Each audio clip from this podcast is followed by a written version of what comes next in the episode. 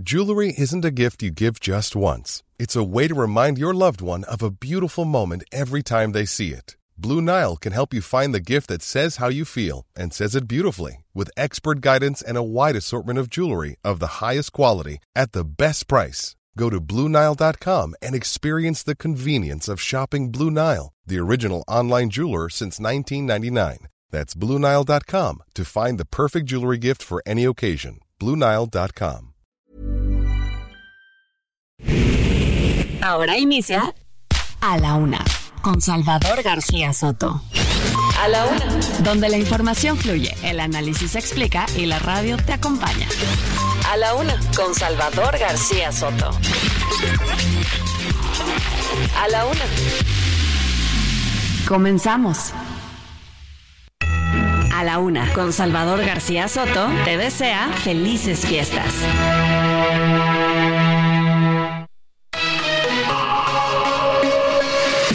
Pues el respeto a la familia, ya la señora estaba, estaba leyendo, pues grande.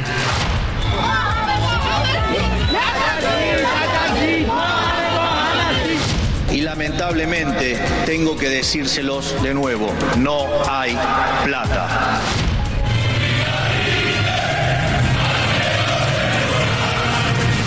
No puedo avalar a personas que no tienen solvencia ética y moral suficiente para que tomen las riendas de este instituto. Protesto también cumplir y hacer cumplir el mandato legal, así como el código de ética, de conducta y las reglas de integridad que también aplican a este instituto.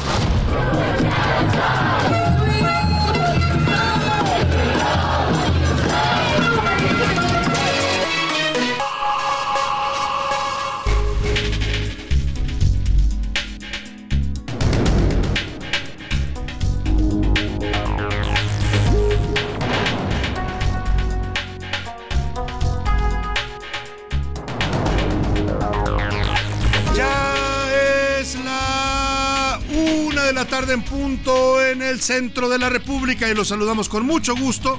Iniciamos a esta hora del mediodía a la una este espacio informativo que hacemos para usted todos los días a esta hora del día. Usted ya lo sabe.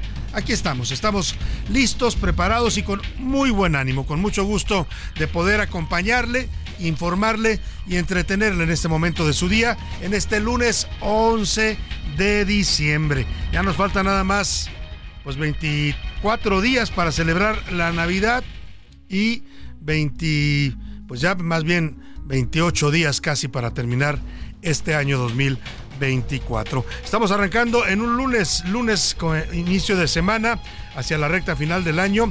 Un lunes frío en la Ciudad de México, amaneció muy frío, estábamos muy temprano, cerca de los 10, 2, 8 grados. Hemos llegado ahorita al mediodía a los 12 grados y bueno, pues es la, lo máximo que se espera. 13 grados es la temperatura prevista máxima para el día de hoy, perdóneme, mínima de 8 grados centígrados. En este lunes nublado, aquí en la capital de la República, se me oye un poco ronco, le ofrezco una disculpa, el tiempo me está pues afectando con la garganta, pero vamos, vamos con muy buen ánimo para informarle y para estar acompañándole justo en ese momento justo en ese momento de su día.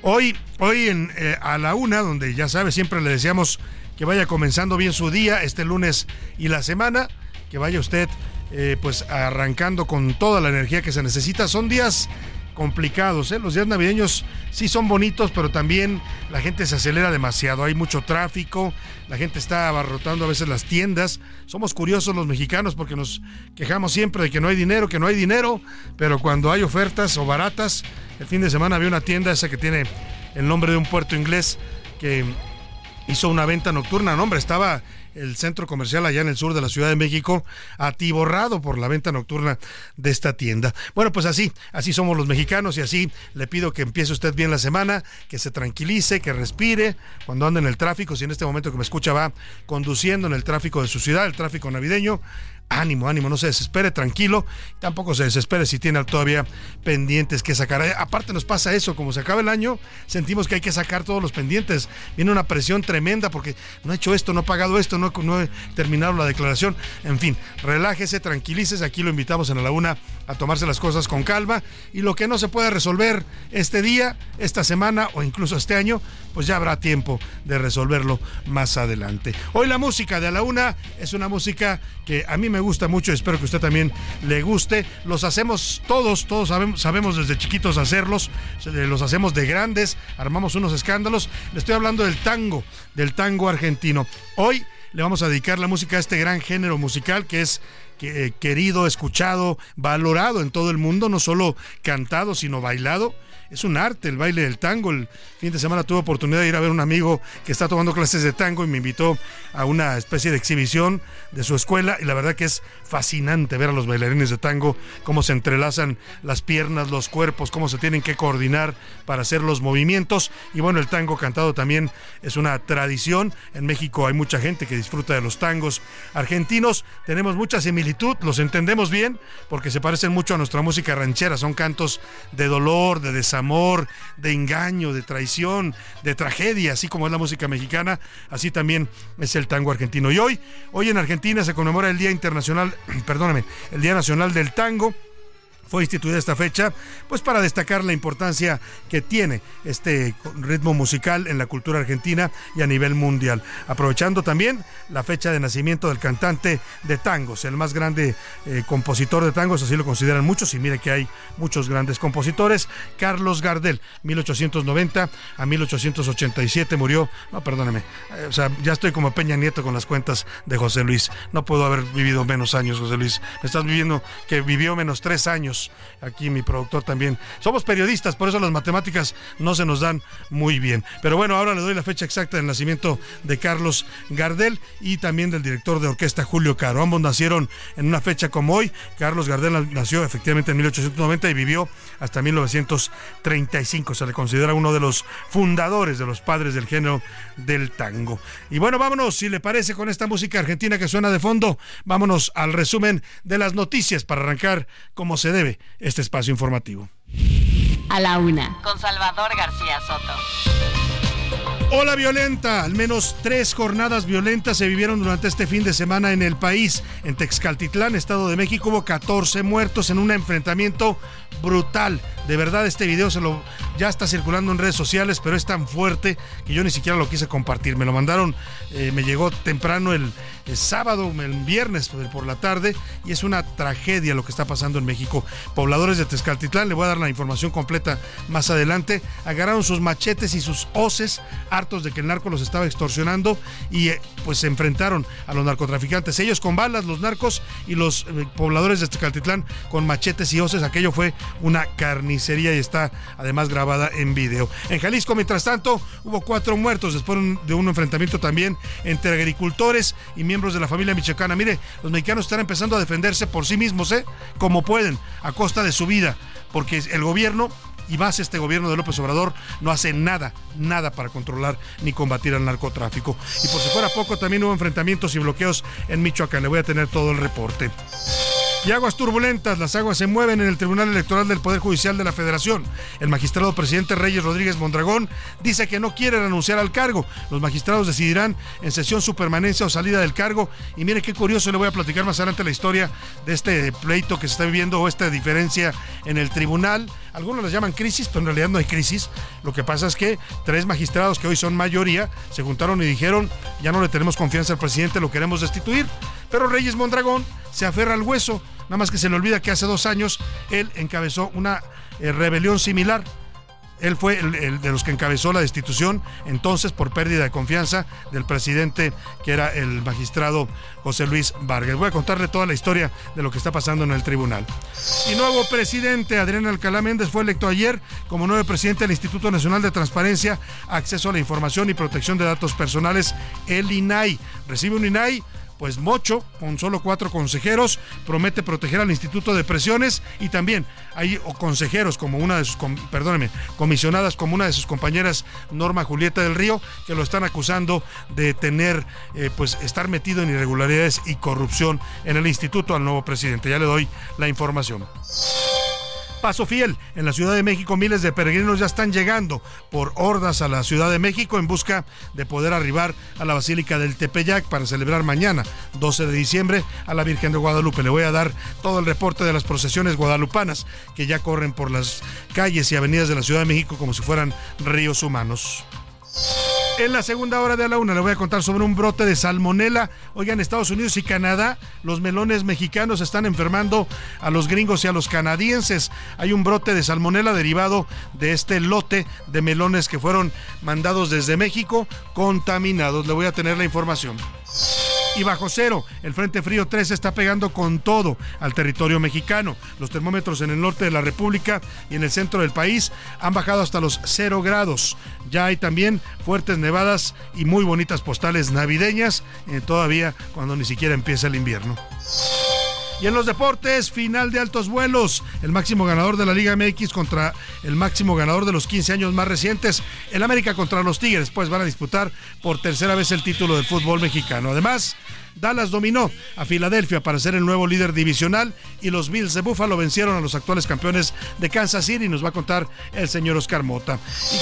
También tendremos el entretenimiento con Anaya Arriaga y mucho, mucho más. Vamos a hablar de los famosos, eh, pues del famoso maratón Guadalupe Reyes que comienza el día de mañana. Mañana vamos a tenerle música para el puente de Guadalupe Reyes que, oiga, ya se volvió una tradición, ¿eh? Hay muchos que se toman literal este puente, cierran actividades esta semana y se van hasta después del 6 de enero de vacaciones. Los curuleros de San Lázaro van a cantarle a este puente Guadalupe Reyes que comienza el día de mañana. Vámonos, si le parece, directo a la información relevante, a la información más importante que usted debe conocer el día de hoy. Estas son las de cajón en A la Una.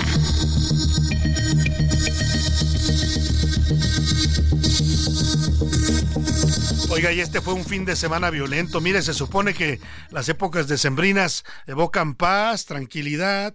No siempre es así. Ya le decía que la gente anda muy acelerada haciendo sus compras navideñas. Pero lamentablemente uno esperaría que en estas épocas se calmara la violencia. Pero en un país como México, donde la violencia ya se volvió algo cotidiano, es que de verdad póngase usted a pensar, no hay día, no hay un solo día del país en el que no se reporten asesinatos, masacres, enfrentamientos, desapariciones, feminicidios. Nos hemos vuelto un país violento, marcadamente en este sexenio. No comenzó la violencia en este sexenio, eso es cierto, es herencia de los gobiernos panistas de Felipe Calderón y peristas de Peña Nieto, pero en este gobierno de López Obrador no han hecho nada nada absolutamente para frenar la violencia que nos está asfixiando a los mexicanos. Y si no, escuche usted lo que pasó en Michoacán, en plena autopista siglo XXI, se supone que es una de las carreteras privadas, además donde le cobran a usted peaje, pero también de las más inseguras. Pues el ejército llegó a esta zona de la, autopista siglo XXI que conecta al Estado de México con eh, Guadalajara. Bueno, pues el ejército llegó y hubo una persecución y una balacera. También atacaron barricadas de la policía municipal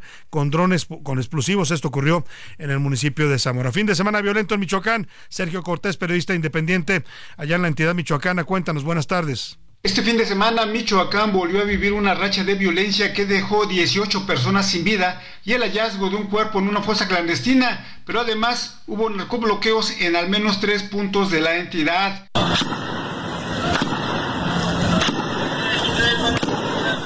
De la racha homicida, fueron en al menos siete municipios donde se registraron estos 18 asesinatos, principalmente en la capital del estado, en Morelia, que contabilizó nueve casos y los ocho restantes ocurrieron en los municipios de Tlalpujagua, Uruapan, Zamora, Apatzingán y Mújica, en tanto que en Lázaro Cárdenas se halló una fosa clandestina con un cuerpo humano. Mientras, en los municipios de Jiquilpan, Zaguayo y Miramar, supuestas bases sociales del crimen organizado realizaron bloqueos viales en los accesos principales de las cabeceras municipales. Además, incendiaron un automotor de carga en demanda en demanda de la salida de ese municipio de la Guardia Nacional y del Ejército Mexicano. Estas acciones provocaron la fuerte movilización de las fuerzas federales y estatales que lograron desintegrarlas en pocas horas sin que se registraran detenidos. Esta es la información, pero seguimos pendientes. Buenas tardes. Bueno, pues ahí está, ahí está este tema, ah, este tema importante, lo que pasó este fin de semana en Michoacán. Eh, vamos a también en Jalisco, porque mire cuánto cuesta la carretera esta del siglo XXI, donde ocurrió toda esta violencia. Imagínese, usted va de vacaciones o va de paseo, o va simplemente trabajando, como mucha gente lo hace en el transporte carretero. Pues resulta que ahí se desata de pronto la violencia. 264 pesos cuenta, no, no, eso quedó muy barato. Eh, eh, o sea, esa, si usted va, a ver, para que se dé una idea, porque ese viaje yo lo hago mucho, porque voy a ver a mi madre allá a Guadalajara, e, ese eh, viaje mínimo le sale desde el Estado de México, desde aquí de la Ciudad de México hasta Guadalajara, mínimo le sale en unos dos mil pesos, no menos, ¿eh? Han subido las casetas y las han subido. Dos mil pesos paga usted por viajar de un lugar a otro en esta república. Pero lo que se encuentra es inseguridad, violencia, robos, carreteras en mal estado, siempre están en obra ¿no? Y tiene usted quieren grandes tramos a vuelta de rueda porque los señores están haciendo reparaciones. Qué bueno que las hagan. Lamentablemente, escogen siempre las épocas vacacionales donde hay más tráfico para hacer sus obras en las carreteras. Bueno, pues de la violencia en Michoacán nos vamos a la violencia en Jalisco. Hay al menos cuatro muertos y cuatro heridos que dejó un ataque ocurrido en el municipio de El Salto. Eh, sucedió durante esta madrugada. Autoridades no informan todavía cuál fue el móvil del ataque. No hay detenidos, pero sí hubo escenas de pánico en plena madrugada allá en El Salto, Jalisco, que es un municipio que está prácticamente ya pegado a la zona metropolitana de Guadalajara, rumbo al lago de Chapala. Vamos contigo, Mayeli Mariscal, te saludo con gusto allá en Guadalajara. Buena tarde.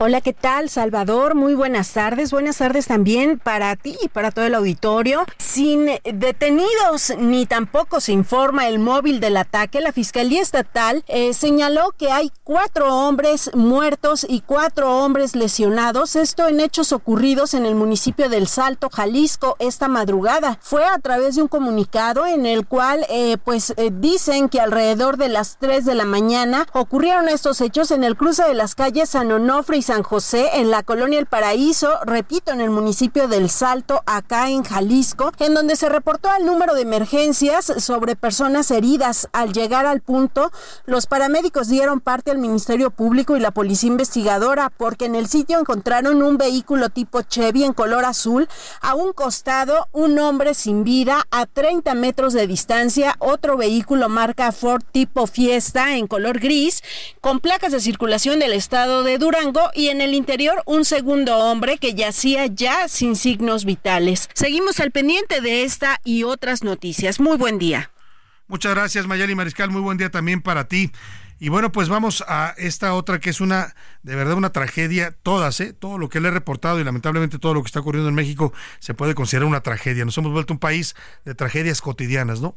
A veces ignoramos, nos volteamos a otro lado, pues tenemos que seguir, la vida sigue, pero lamentablemente eso no deja de estar ocurriendo. La violencia en este país está ocurriendo, aunque no le afecte a usted en este momento directamente que me escucha. Hay miles, millones de mexicanos que están padeciendo esta violencia, que viven angustiados, que viven asustados, que han tenido que dejar sus tierras, sus casas ante la violencia del narcotráfico, que tienen que estar pagando derecho de piso si es que no quieren eh, pues que los asesinen o que los secuestren. En fin, esto es una realidad en la República. ¿eh?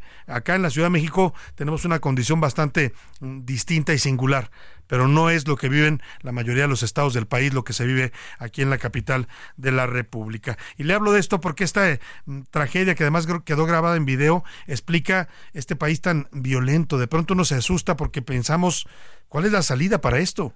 O sea, los políticos, los partidos no, ¿eh? López Obrador y su movimiento no porque llegaron prometiendo paz y nos han vuelto el sexenio más violento de la historia. Tampoco el PRI y el PAN. O sea, yo volteo a ver ahorita a Xochitl Galvez, a Claudia Sheinbaum y no me dicen nada en cuanto a cómo van a resolver esta tragedia de violencia, cómo nos van a devolver la paz a los mexicanos. Y le decía, el video circula en redes sociales, eh, no sé si compartirlo ya, porque de verdad es un video bastante fuerte, pero en el enfrentamiento ocurrió el viernes, el viernes por la tarde, eran cosa de las 3, 4 de la tarde cuando se reportó este enfrentamiento tan violento en Texcaltitlán, Estado de México. 14 personas muertas fue el saldo oficial, eh, 8 eran, no, perdóneme, eh, 9 o 10 eran 11. 11 eran sicarios del narcotráfico, los asesinados, y otros tres pobladores de este lugar. Y es que más de 600 eh, pobladores, más, de, pues eran yo creo que unos 200 pobladores, se armaron con sus machetes y sus osas, estas con las que se ciega el trigo o los cultivos, pues y decidieron decir ya basta se enfrentaron a sicarios armados de la familia michoacana que tratan de controlar esa zona del Estado de México o que ya la controlan, les cobran derecho de piso, hasta que los agricultores dijeron, basta, no vamos a vivir arrodillados y asustados toda la vida por estos idiotas criminales, ¿no? Perdóneme, pero así lo, los está viendo la gente. Sacaron sus armas y el enfrentamiento es brutal. A machetazos ellos se defendieron, los del narco disparaban con a metralletas, una cosa de verdad dantesca grotesca. Terrible lo que se ve en este video. Vamos al reporte que nos eh, tienen. Bueno, antes del reporte hay reacciones. Eh, provocó muchas reacciones, ¿eh? muchas columnas, artículos el fin de semana diciendo qué está pasando en México.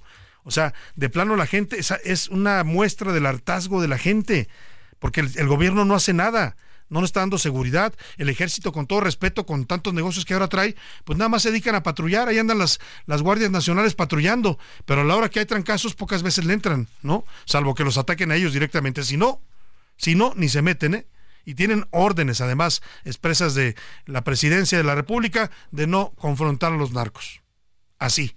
Por eso los señores de todos los carteles de la droga o grupos criminales, pues se mueven con total impunidad en el país país y hacen lo que les dé la gana. ¿Y qué dice el presidente de este brutal enfrentamiento que ocurre en su gobierno? Uno más, ¿eh? porque yo creo que no habrá gobierno en la historia de México, por lo menos después de la revolución, que cuente tantas masacres como el gobierno de López Obrador. Incluso el de Calderón, ¿eh? que tanto critica, ya se quedó atrás en cuanto al número de víctimas fatales y masacres ocurridas en este gobierno. Y eso que dijo alguna vez que ya no había masacres en México, escuchemos qué dijo el presidente de lo pasado, de lo ocurrido en Texcaltitlán. Se está eh, haciendo la investigación. Yo creo que mañana se va a informar sobre lo sucedido. Muy lamentable. Sí fue un enfrentamiento entre pobladores y al parecer una banda de la delincuencia por eh, extorsión. Y ya se está analizando. Se tiene protección en la zona desde que sucedieron estos hechos. Hay integrantes de la Secretaría de la Defensa y de la Guardia Nacional alrededor de 600 elementos están ahí custodiando, apoyando, protegiendo a la población. Qué curioso, ¿no? Dice el presidente, ya hay protección. Pues ya para qué, presidente, ya hubo sangre, ya corrió la sangre y hubo 14 muertos con todo respeto, ¿ya para qué? Presume que ya llegó la guardia, el ejército, y van a estar unos días, ¿eh? Y se van a calmar, se van a calmar las cosas, pero eventualmente ellos se van a ir y la violencia va a continuar, porque eso es lo que hace este gobierno. Cuando estalla la violencia, manda ahí al ejército a pacificar, luego ya se retira el ejército y vuelve la violencia cotidiana. Oiga, y la gobernadora, eh, Delfina Gómez, que no la hemos visto para nada. Yo no sé si usted se ha enterado. Hace más de, va para dos meses que asumió el cargo y no se le oye hablar de nada, no se le ve, no da entrevistas. ¿Quién sabe que, a qué se dedica la maestra Delfina? Hasta el sábado, el presidente dice que mañana martes nos van a informar lo que pasó el viernes pasado. Y Delfina se tardó un día para reaccionar sobre esta tragedia de violencia ocurrida en su estado. Lamento profundamente estos acontecimientos Reitero mi compromiso absoluto y hago un llamado a unirnos por la paz. Estos hechos no nos paralizan, al contrario, reafirman nuestra determinación de mejorar las condiciones de seguridad de nuestro amado Estado. Tenga la plena seguridad de que seguiremos trabajando para que episodios como este no se repitan. Pues seguiremos trabajando, dice la señora Delfina Gómez, gobernadora del Estado de México. Por lo menos ya la escuchamos, ¿eh? Le, prometo. Y yo estoy en esto de los medios y como todo mi equipo, no la habíamos oído dar una sola declaración desde que asumió posesión. Algo relevante que haya dicho, que haya sido noticia, no se lo hemos presentado porque no lo dice. No habla. O sea, son como gobernantes de forma, solamente para, para el 2 de noviembre, que algo hizo por el Día de, Muertes, que anunció un puente. Eso fue todo lo que ha declarado públicamente Delfina Gómez hasta ahora, que dice que lamenta mucho la tragedia ocurrida en su estado. Está abandonado el Estado de México, la familia michoacana y otros grupos están avanzando y cubriendo cada vez más territorio. Vamos a ir a la pausa, al regreso le platico bien qué hubo detrás de esta historia tan violenta en Texcaltitlán, Estado de México. Por lo pronto, vamos a la música del tango con esto que se llama El Choclo, interpretación de Tita Merelo. En Argentina Choclo es maíz y Tita Merelo es una de las intérpretes más destacadas en el mundo del tango que habla de esto. Ella era una vedette, pero cantaba también tango. Te tengo que es burlón y compadrito, batió sus alas la ambición de mi suburbio. Con este tango nació el tango y como un grito salió del sórdido barrial buscando el cielo. Conjuro extraño de un amor hecho cadencia que abrió camino sin más ley que su esperanza. Mezcla de rabia, de dolor, de fe y de ausencia, llorando la inocencia de un ritmo juguetón. Por su milagro de notas agoreras, nacieron sin pensarlo las paicas y las grelas. Luna en los charcos. No le cambies. Estás en A la Una con Salvador García Soto. Información útil y análisis puntual. En un momento regresamos. A la Una con Salvador García Soto te desea felices fiestas.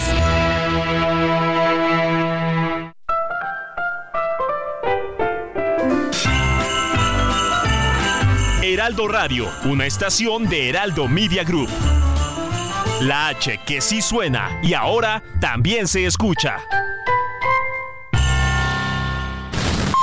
Ya estamos de vuelta en A la Una con Salvador García Soto. Tu compañía diaria al mediodía. Sigue creando momentos únicos con Ford. Estrena tu Ford preferido con tasas desde 0% y seguro promocional. Visita a tu distribuidor Ford más cercano. Consulta términos y condiciones en Ford.mx. Vigencia del 1 de diciembre de 2023 al 2 de enero de 2024. A la una, con Salvador García Soto, te desea felices fiestas. La rima de Valdés. ¿O de Valdés la rima? En estos gélidos días nos metemos en la cama con cobijas y pijamas con singular alegría. Pocos imaginarían que en la calle peregrinos han llegado a su destino a abrigarse, según supe, del manto de Guadalupe en el final del camino. Ya mañana cantarán las mañanitas gustosos, eso sí, muy orgullosos y a todos les contarán que sí cumplieron su plan de llegar con estos fríos y con renovados bríos ya les tocará el regreso, que también está de apeso y no está exento de líos. ¿Qué tendrá la morenita que en verdad mueve montañas, inspira miles de hazañas por ver a la Virgencita? Es la mera jefecita, patrona de mexicanos, que se ponen en sus manos como lo hizo Juan Diego. Sin duda, el amor es ciego y el esfuerzo no es en vano.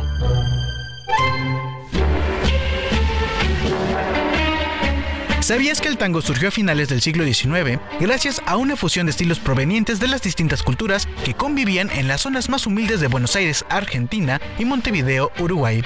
Este estilo de baile tiene su origen en el vals austriaco, la polka, las habaneras de origen cubano, el candombe africano, el paso doble, el tango andaluz y la milonga de los gauchos.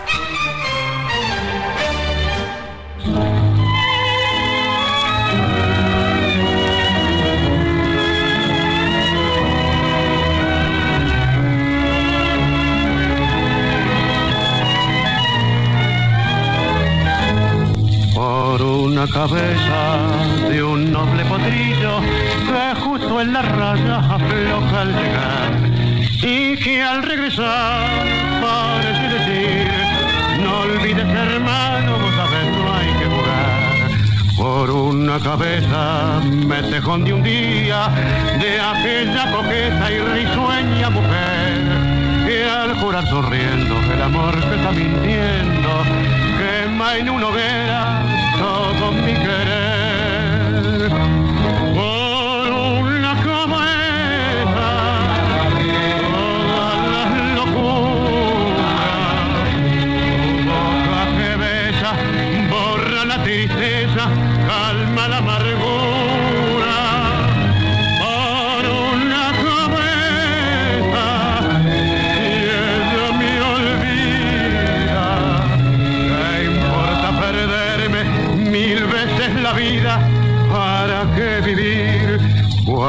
Una de la deseo- tarde con 33 minutos. Qué belleza de canción. La voz inconfundible de Carlos Gardel. Eh, una canción de 1935, un tango de 1935 llamado Por una cabeza. Sin duda, uno de los tangos más conocidos a nivel mundial eh, de Carlos Gardel, compuesto por Alfredo Lepera en Nueva York y lanzado en 1935. Se volvió muy famoso el tango también porque fue tema de una película que usted conoció en la versión hollywoodense llamada Perfume de Perfume de Mujer, creo que se llamaba, ¿no? Perfume de Mujer, que era eh, con Al Pacino. Y hay- hubo una versión francesa, que es la versión original de esa película, ahora le digo cómo se llamaba la versión francesa, que es la original, por si quiere verla también, es muy buena, es eh, la, la que dio pie a la producción de Hollywood, que volvió muy famoso este tango, es el tango que baila el personaje de Al Pacino, que es invidente en esta o, discapacitado, eh, no, tiene, no puede ver, y, pues baila el tango, aprende a bailar el tango. Senf- no, eh, no, no, es- es- es- en francés así se llamaba. Bueno, vamos a más adelante lo del título de la película francesa original de este que tenía como tema este tango. Vámonos a escuchar más de Gardel y seguimos con más para usted aquí en la Luna. Por una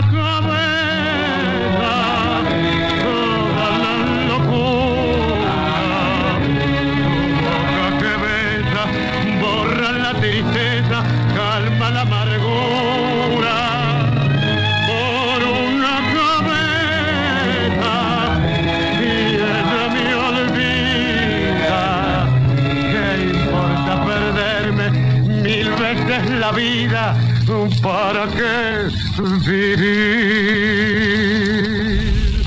A la una. Con Salvador García Soto.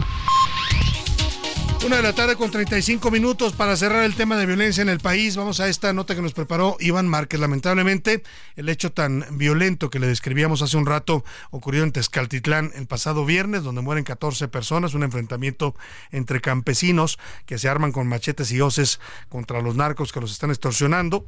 Esto va a empezar a pasar lamentablemente en México, está empezando a pasar, ¿eh? la gente se va a tener que, ya pasó de hecho, no es algo nuevo.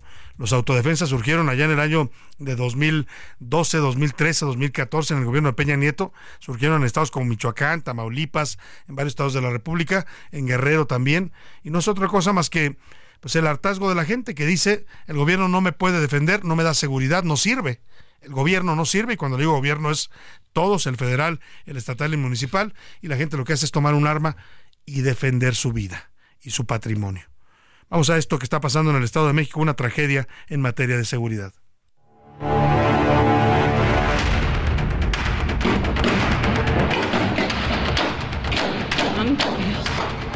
Ya tienen a uno ahí.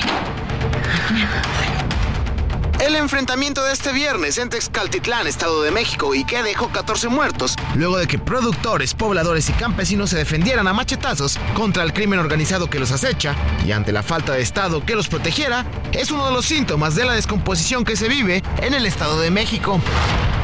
La familia michoacana, principal cártel en el estado, se ha extendido en los últimos años. Tiene el control de al menos 25 municipios mexiquenses, entre ellos Texcaltitlán, donde la principal fuente de financiamiento es el narcomenudeo. Extorsiona a pequeños y grandes comerciantes y gobiernos locales. Lo único que requerimos y a lo que venimos aquí en estos momentos es que la pizzería, aquí el establecimiento se alinee con nosotros. Pero eso no es todo. Tiene el control de precios de productos de la canasta básica como huevo, tortilla, pollo y hasta combustibles. Tan solo de 2019 a 2023, las denuncias por extorsión en la entidad aumentaron 67%. El estado es tierra de nadie. Y es que recordar que en junio del año pasado, ahí mismo en Texcaltitlán, murieron 11 narcotraficantes tras un enfrentamiento armado, entre ellos un mono vestido de sicario, cuyo dueño, apodado el payaso, murió este viernes.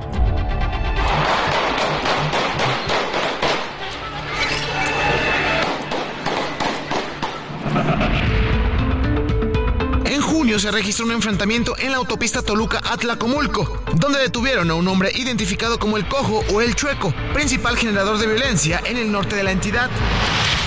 o en julio de 2023, cuando pobladores de Jaltenco y Zumpango se enfrentaron por los territorios. Déjalo, déjalo, déjalo. Así, la violencia desmedida que ocurre en el Estado de México. Para la una con Salvador García Soto, Iván Márquez. Pues todo eso está pasando en el Estado de México y la señora Delfina Gómez, que tanto lucharon para llevar allá la gubernatura a los morenistas, pues quién sabe, bien, gracias, porque no se sabe de ella, no hay información, no hay declaraciones, apenas salió un día después a hablar de esta tragedia ocurrida en Tezcaltitlán. Así están las cosas en el Estado de México. Oiga, y donde ya se empieza a registrar pues este fenómeno que año con año es, yo le llamo, y seguramente mucha gente también, un fenómeno de fe, ¿no? Este, este, pues una especie de milagro, porque la, esta imagen del Tepeyac, la Virgen de Guadalupe, que es tan querida, adorada, venerada por muchos, por muchas personas, no solo en México, ¿eh? en el mundo. Eh, usted va a cualquier iglesia, iglesia, perdóneme, de España, de Italia, de Europa, y siempre va a encontrar una Virgen de Guadalupe por ahí. A veces más destacada, a veces en algún altar pequeño, pero siempre hay una imagen de la Virgen de Guadalupe. Y año con año se produce este milagro donde pues millones de personas, literalmente se espera que pueda ser hasta millón y medio en este año, eh, en, la pandemia bajó mucho la afluencia de peregrinos. Eh, de hecho, estuvo cerrada la basílica el 2020, no, no hubo eh, como tal conmemoración al público. pero ahora, pues estamos ya de vuelta a la normalidad, entre comillas, ¿no? Con todas estas infecciones respiratorias que nos están afectando en esta temporada. Pero bueno, se empieza a ocurrir ya este fenómeno. Las calles de la Ciudad de México, las avenidas, las carreteras que llegan hasta la ciudad empiezan a llenarse de personas que van caminando, caminando con una manda, con una fe, con una devoción, van aguantan la peregrinación en muchos casos de cientos de kilómetros desde sus lugares de origen, vienen de toda la República, viene gente de otros países también a hacer esta peregrinación y llegan. Entre la tarde de, de hoy y la mañana y madrugada del 12 de diciembre, la mayoría de los peregrinos que abarrotan la explanada de, el, de esta basílica de Guadalupe. Vamos hasta la calzada Ignacio Zaragoza, una de las entradas principales donde hay un contingente de peregrinos que viene proveniente de la zona de Puebla y Veracruz a la basílica de Guadalupe. Alan Rodríguez, cuéntanos lo que estás viendo ya en estos momentos ahí en esta peregrinación guadalupana. Salvador, muy buenas tardes. Continuamos presenciando el arribo de peregrinos a la capital del país, esta vez desde la zona oriente, la calzada Ignacio Zaragoza, donde son miles los hombres, mujeres, personas adultos mayores, también algunos menores de edad, que arriban a esta parte de la Ciudad de México para avanzar con rumbo hacia la Basílica de Guadalupe. La mayoría de ellos tienen la intención de estar esta noche en el templo guadalupano para cantar las mañanas a la Virgen hoy en su día y por este motivo tenemos un importante dispositivo de seguridad por parte de la Secretaría de Seguridad Ciudadana que desde prácticamente la zona de Santa Marta, República Federal, están desviando los vehículos particulares hacia los carriles centrales para que quede la lateral completamente libre para el paso de las y los peregrinos. También podemos observar en este punto las miles de personas que como cada año salen a cumplir una manda, a regalar un poco de agua, a regalar un poco de alimento a los peregrinos y, por este motivo platicamos con una de las personas que están llevando a cabo esta actividad el día de hoy. Vamos a escuchar lo que nos comentaron. Rafael, eh, ¿qué están haciendo el día de hoy ustedes? Dando desayunos a los peregrinos, ya que tenemos 27 años gracias a ella, a, Dios también. Ya le debemos este, nuestros hijos, que pues la verdad no, no podíamos tenerlos, pero gracias a la Virgen nos apoyó, nos dio la bendición. Entonces ya llevamos 27 años y por eso mismo fue que se logró nuestros hijos. Por lo pronto, el reporte que tenemos. Bueno, pues ahí está. Mire, la Virgencita Guadalupana hace de todo, ¿eh? Desde milagros de fertilidad, como este señor que decía que no podían embarazarse y gracias a la Virgen se embarazaron, hasta lo saca usted de cualquier problema, apuro, a temas de salud, vicios. Hay mucha gente que va y jura ante la imagen que va a dejar alguna adicción. En fin, muchos, muchas son las motivaciones, muchos son los, las razones por las cuales la gente camina hasta este centro de peregrinación, que es uno de los más importantes del mundo, ¿eh? por la cantidad de, de, de personas que concita a visitarla cada año y eh, durante todo el año. Usted va a la basílica y todo el año hay eh, personas llenas en las misas en la basílica. Ya en estos momentos vamos hasta el atrio del templo mariano porque ya en estos momentos todavía, yo le decía entre la tarde de hoy y la, la madrugada del 12, bueno, pues ya en estos momentos se luce abarrotado el atrio de gente que está llegando a ver a la Guadalupana. Algunos se adelantan para evitar el día de mañana que es mucho más complicado entrar a la basílica. Vamos contigo, Javier Ruiz. Te saludo ahí en el templo mariano. Buenas tardes. Gracias, Salvador. Saludo con gusto. Excelente tarde. Efectivamente, Salvador, eh, cientos y cientos de personas llegan a la Basílica de Guadalupe para conmemorar a la morenita de Tepeyac.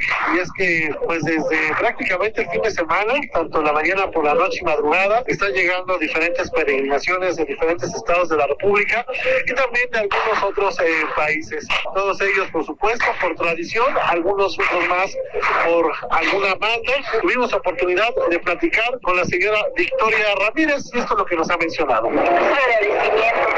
Agradecimiento porque Una vida que nos da un año más de vida, que mi familia está bien. cada cuando lleva haciéndolo esto. En rodillas llevo unos años. Y ya los afueras, pues eh, también la típica vendimia entre algunos cuadros, algunos collares, hay de todo un poco y por el momento, Salvador, es el reporte que tenemos. Bueno, ahí están estas expresiones de fe, de devoción, de fervor. Habrá quien diga, ¿eh? porque hay gente que también le gusta criticarlo todo y dirá que es fanatismo, como quieran llamarlo. Es un sentimiento humano y es bastante válido. Esta mujer que decía que lleva dos años entrando de rodillas a la basílica. Hacen este recorrido desde unas calles antes de la entrada a la basílica y van de rodillas hasta el altar. ¿eh? Mucha gente llega con las rodillas sangradas, dañadas, porque evidentemente entre, mente van entre el pavimento, entre el cemento, ya lo más suavecito es cuando entra usted al mármol que tiene el piso de la basílica, pero bueno, pues es parte del fenómeno, es un fenómeno sociológico, religioso, por supuesto, eh, socioeconómico. ¿Sabe cuánta gente va a llegar en esta celebración del 12 de diciembre de este año 2023? Desde el domingo hasta el pues prácticamente hasta de domingo a domingo, a lo largo de toda la semana esperan 12 millones de visitantes. Solo entre hoy y mañana, más de 2 millones todos los demás a lo largo de la semana. Por cierto, también le aviso a todos los que andan circulando aquí por esta zona de la Ciudad de México, que es la zona norte, donde se ubica la Basílica de Guadalupe. Hay cierres intermitentes en las vialidades que concurren pues a esta basílica, desde las avenidas, desde Avenida Los Insurgentes Norte hasta Avenida Cantera, Avenida Martín Carrera, Avenida del Ferrocarril Hidalgo y Avenida Talismán. Van a permanecer cerrados estas vialidades o estos carriles de estas importantes avenidas hasta el próximo martes para que usted tome sus previsiones. Y oiga, en medio de este fervor guadalupano, la Asociación de Bancos de México informó y le pasó el aviso tal cual que los bancos van a suspender operaciones mañana. No hay bancos, mañana martes 12 de diciembre.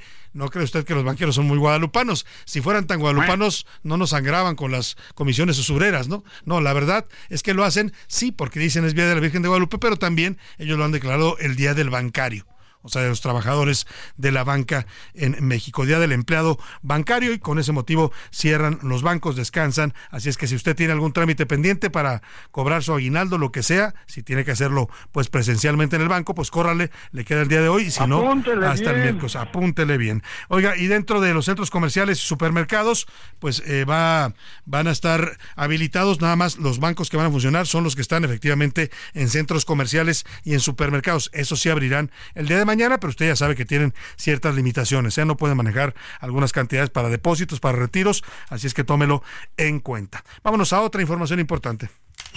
A la una, con Salvador García Soto. Oiga, y vamos a lo que está ocurriendo en el Tribunal Electoral del Poder Judicial de la Federación. Muchos han hablado de crisis, está en crisis el tribunal. Pues mire, se puede ver así, pero lo que está pasando en el tribunal es un procedimiento normativo interno. O sea, la, la, dinámica del Tribunal Electoral desde hace tiempo se volvió pues un poco complicada. Y todo lo que hicieron los magistrados es decir, pongámonos de acuerdo. Vamos a poner un presidente o una presidenta y cuando por alguna razón ya no estamos conformes con su trabajo, pues el, la mayoría decide lo cual suena bastante lógico y bastante, pues sí, democrático, aunque suena también un poco inestable para un órgano tan importante, es el, órgano que califica las elecciones en México. Ya le contamos aquí que la semana pasada, el jueves, hubo una sesión extraordinaria que pidieron los magistrados y ahí pues se la cantaron directa, como dicen, la mayoría de magistrados, que en este momento son tres, nada más tiene cinco el tribunal en este momento, de siete que son en total, hay dos que están pendientes de nombrar en el Senado, pues la mayoría de esos cinco, tres dijeron, señor presidente Reyes Mondragón, queremos pedirle pues que atendiendo a los criterios que hemos definido, legales, normativos, internos, usted presente su renuncia a la presidencia. ¿Por qué? Porque ya no le tenemos confianza porque ellos dicen que hay una serie de manejos internos, desde temas de eh, presupuesto hasta temas de formas, ¿no? Por ejemplo, acusan y platiqué con varios de los magistrados sobre esta problemática y hoy lo comento y lo escribo también en el, la columna Serpientes Escaleras, la puede usted leer en universal.com.mx. Lo que dicen es, pues se ha hecho de modos autoritarios, de pronto nos, no nos consulte, de pronto nos dice, hay sesión tal día, cuando este es un órgano colegiado.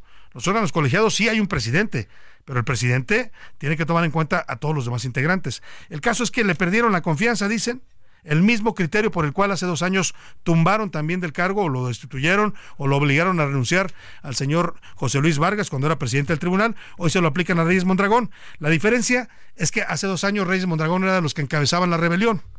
Dice un refrán muy conocido que las, las, eh, los carniceros de hoy serán las reces del mañana pues eso le está pasando al señor Reyes Mondragón. Lo mismo que él hizo hace dos años, que encabezó la destitución de eh, José Luis Vargas, diciendo que era legal y que era la democracia y que eran los procesos internos, hoy pretende desconocerlo y eso ha metido en un brete al tribunal porque el señor no se quiere ir, los magistrados ya no lo quieren de presidente y están en este momento atorados en ese punto. Vamos contigo, Misael Zavala, para que nos cuentes. Salvador, buenas tardes. Te saludo, saludo también al auditorio, pues el magistrado Reyes Rodríguez Mondragón notificó hoy que no renunciará a la presidencia del Tribunal Electoral Federal tras la solicitud de tres magistrados de dejar el cargo. En una misiva publicada en sus redes sociales, el magistrado presidente respondió a la petición de los magistrados Mónica Soto, Felipe de la Mata y Felipe Fuentes, que no renunciará hoy a su cargo y solicitó que se reanude la sesión del Pleno del Tribunal para poner a consideración su permanencia en la presidencia presidencia. El magistrado anunció que convocará el Pleno del Tribunal para reanudar la sesión pública del 17 de diciembre con la presencia de las cinco magistraturas y será en ese espacio en donde ponga su consideración la permanencia en la presidencia del Tribunal Electoral. A través de la carta pública, Reyes Rodríguez pidió que se llegue a una solución colegiada para resolver las diferencias entre magistrados. Sostuvo que por su obligación y compromiso al frente del máximo órgano jurisdiccional en materia electoral es su propósito seguir fomentando un intercambio que permita construir los consensos necesarios para superar todas las diferencias. El pasado jueves, los tres magistrados eh, Mónica Soto, Felipe de la Mata y Felipe Fuentes solicitaron en la sesión pública de la Sala Superior del Tribunal Electoral la renuncia de Reyes Rodríguez a la presidencia. Sin embargo, esta solicitud se quedó en vilo debido a que Reyes y la magistrada Yanino Talora rompieron el quórum de la sesión para evadir la petición de renuncia. Salvador, hasta aquí la información. Bueno, pues ahí está lo que está ocurriendo en el tribunal. El magistrado Felipe Fuentes, que es uno de los que han solicitado la renuncia del señor Reyes Mondragón, compartió el posicionamiento de él y de sus dos compañeros que hacen esta petición. Esa Mónica Soto, también magistrada, y también el magistrado Felipe de la Mata. Dice que celebran la decisión de Reyes Rodríguez de no renunciar a su cargo como impartidor de justicia si quiere quedarse ahí como magistrado, adelante, eso no, no tiene por qué irse. Lo que dice los tres magistrados es que ellos van a piden que se reanude la sesión pública que interrumpió Reyes Mondragón cuando no quiso procesar este asunto el pasado 7 de diciembre y que entonces pues ahí se tome una decisión que les permita salir una, a, encontrar una salida institucional a este tema. Y la decisión seguramente será que le van a volver a pedir que renuncie. Bueno, pues hay quienes se aferran al hueso y al cargo, aunque ya no los quieran ahí, que es el caso del señor Reyes Mondragón, actual presidente del Tribunal Electoral del Poder Judicial de la Federación. Oiga, y hablando de organismos autónomos y constitucionales, pues el presidente López Obrador ya les eh, pues siempre ¿no? los ha querido. Ya ve que el INAI lo tiene mocho, no eh, ordenó a los senadores de Morena, de ese tamaño es el poder de López Obrador, ¿eh? les ordenó, y lo supimos por un audio de Adán Augusto cuando era secretario de Gobernación, que no procesaran los nombramientos del INAI. Tuvieron al INAI paralizado durante varios meses, semiparalizado. Ya nombraron a un cuarto comisionado, ya pueden sesionar, retomaron su trabajo, pero faltan tres, tres comisionados que no han querido ser nombrados por el presidente, por el Senado, por órdenes del presidente López Obrador. Así es que no sorprende el anuncio de hoy del presidente. Dice que va a mandar una iniciativa que para desaparecer el INAI, la COFESE, eh, el Instituto Federal de Telecomunicaciones. Todo quiere desaparecer el presidente, solo quiere dejar un solo poder en México, el suyo. Y hay muchos organismos onerosos que no sirven para nada, son gastos superfluos, que esa es otra iniciativa de ley que quiero enviar, cómo desmontar todo ese aparato que... Pues ahí está, el presidente quiere desaparecer los órganos constitucionales autónomos. Se crearon, dice el que no sirven para nada, pues para él. A los mexicanos nos sirve mucho el INAI. El IFETEL le arregla a usted los problemas de comunicaciones. Claro, podrían ser mejores, totalmente de acuerdo. ¿eh?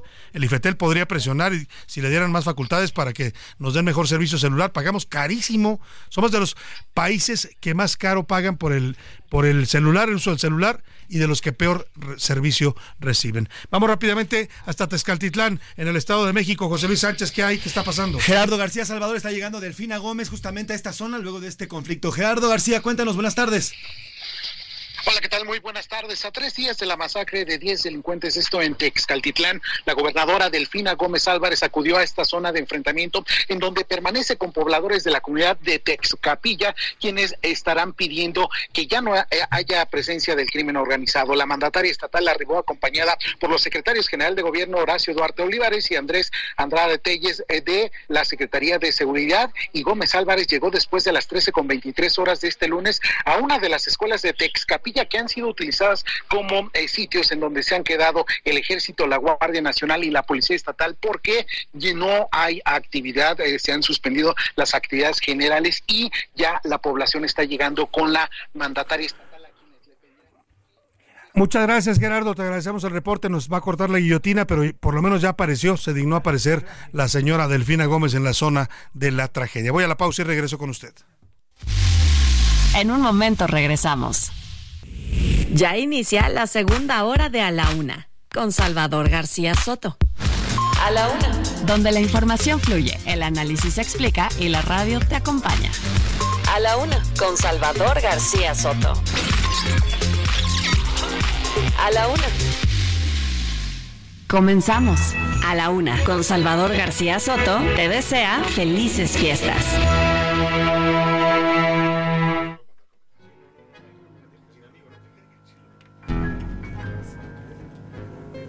Renacer en Buenos Aires en otra tarde de junio, con estas ganas tremendas de querer y de vivir, renaceré fatalmente, será el año 3001, ya habrá un domingo de otoño por la Plaza San Martín, le ladrarán a mi sombra los perritos vagabundos con mi modesto equipaje llegaré del más allá. Y arrodillada en mi río de la plata lindo y sucio, me amasaré otro incansable corazón de barro y sal. Y vendrán tres lustrabotas, tres payasos y tres brujos, mis inmortales compinches, gritándome fuerza che. Nacé, nacé dale vida, metele hermana que es duro, pero muy bueno el oficio de morir y renacer. Renaceré, renaceré, renaceré. Y una gran voz extraterrestre me dará la fuerza antigua y dolorosa de la fe para volver, para creer, para luchar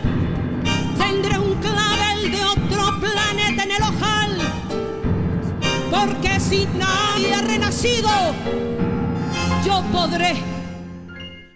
Mi Buenos Aires, siglo 30, ya verás. Renaceré, renaceré.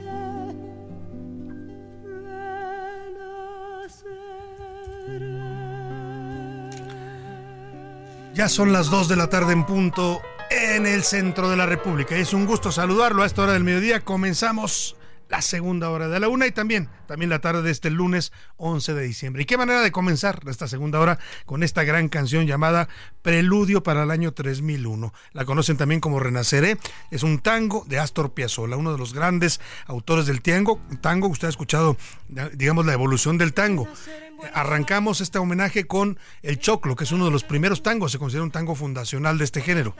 Astor Piazzolla en el año 1996 compuso esto que es una maravilla, una, una, visión futurista de la ciudad de Buenos Aires, habla del año 3001, de alguien que regresa al Buenos Aires que conoció evidentemente desde otro planeta, vaya usted a saber dónde vivamos los seres humanos en el 3001 y encuentra pues esta ciudad tan emblemática eh, para por supuesto para los argentinos, que es la ciudad de Buenos Aires. Preludio para el año 3000 en la voz de la mexicana, Eugenia León. También los mexicanos sabemos cantar tango. Corazón de barro y sal, y vendrán tres lustrabotas, tres payasos y tres brujos, mis inmortales compinches, gritándome fuerza, che. Nace, nace, dale vida hermana, que es duro, pero muy bueno el oficio de morir y renacer. Renaceré, renaceré, renaceré. Bueno, y con esta fuerza que le mete Eugenia Leona a este tango argentino, la letra es de Horacio Ferrer, la música de Astor Piazzolla. Seguimos con más para usted, más información que le tengo preparada en esta segunda hora. Le voy a contar sobre un brote de salmonela. Oiga, en Estados Unidos y Canadá han muerto ya ocho personas por una salmonela fuerte que están atribuyendo a un lote de melones mexicanos que llegaron contaminados a estos dos países. Le voy a tener todo el reporte. Bajo cero, el Frente Frío 13 está pegando durísimo en todo el territorio mexicano. En el norte del país hay nevadas, en el centro bajan las temperaturas hasta los cero grados y ya se reportan, bueno, pues escenas muy muy decembrinas en varios estados de la República. Este domingo también le voy a dar la noticia, a la edad de 94 años murió María Consuelo Loera Pérez, madre de Joaquín El Chapo Guzmán y abuela de los Chapitos. El presidente le mandó una condolencia, se la voy a poner más adelante, pues fue muy amigo del presidente, ¿se acuerda que se bajó una vez eh, de una gira para ir a saludarla? Un gesto que fue muy cuestionado, todavía hoy se lo reprochan al presidente, él dijo que lo hacía porque era una señora mayor, ella no tenía la culpa de tener un hijo sanguinario y narcotraficante. Vamos a tener toda la información importante en esta segunda hora de la una.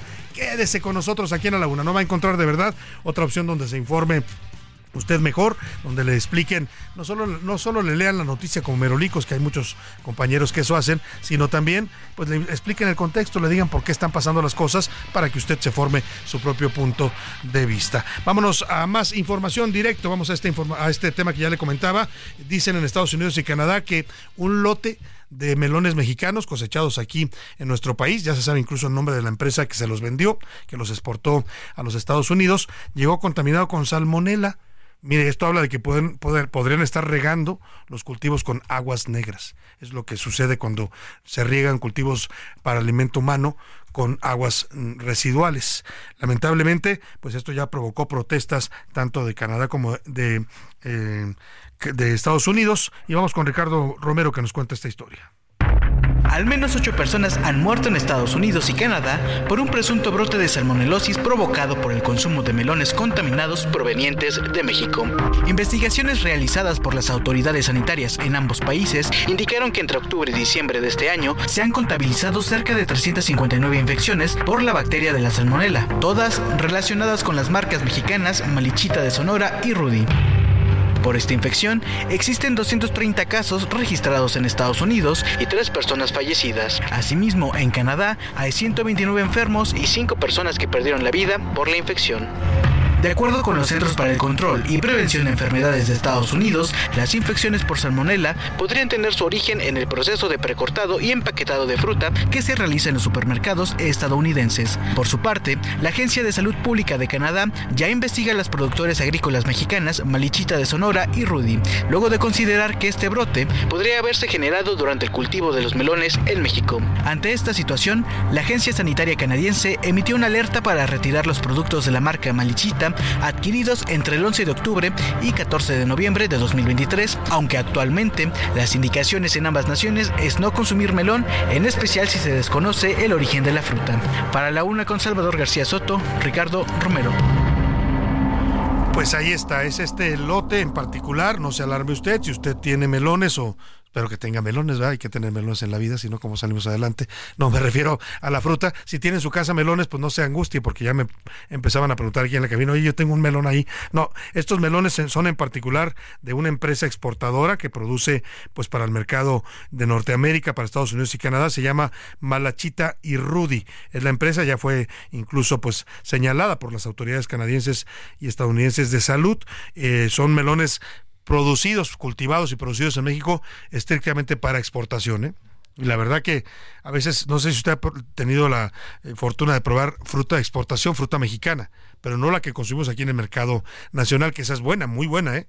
Tenemos una, creo yo que México tiene de las mejores frutas a nivel internacional.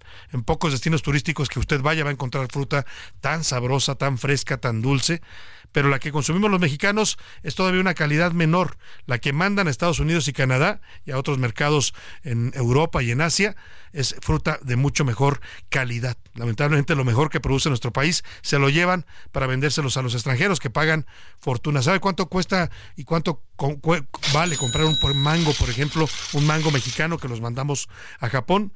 Bueno, pues cerca de 30 dólares, más o menos es lo que les cuesta un melón a los japoneses. O sea, es bastante cara la fruta mexicana en el extranjero, por eso se ha vuelto uno de nuestros principales exportaciones. Es una de las bases del TEMEC, la agroindustria mexicana.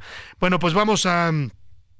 Otra información, José Luis Sánchez, cuéntanos, murió Consuelo Loera Pérez, doña Consuelo, que fue la madre de Joaquín El Chapo Guzmán, se hizo muy famosa porque pues el presidente se dignó a saludarla en una gira del estado de Sinaloa. Ella siempre le pedía apoyo para que sacara de la cárcel al Chapo Guzmán. No pudo el presidente porque estaba en Estados Unidos, sino créame que se lo hubiera concedido. José Luis. Sí, Salvador, buenas tardes, buen inicio de semana. 94 años, doña María Consuelo Loera Pérez falleció en Badiraguato, el lugar donde nació y lugar donde pasó prácticamente toda su vida y ahí murió. El fin de semana, exactamente el domingo, fue anunciado el fallecimiento y Milka Ramírez Salvador nos preparó una nota sobre quién era esta mujer y la polémica también que se desató a raíz de eh, los encuentros con el presidente. Como madre siempre estoy pidiendo por su bienestar de él y que recuerde que como madre estoy sintiendo lo que a él está pasando.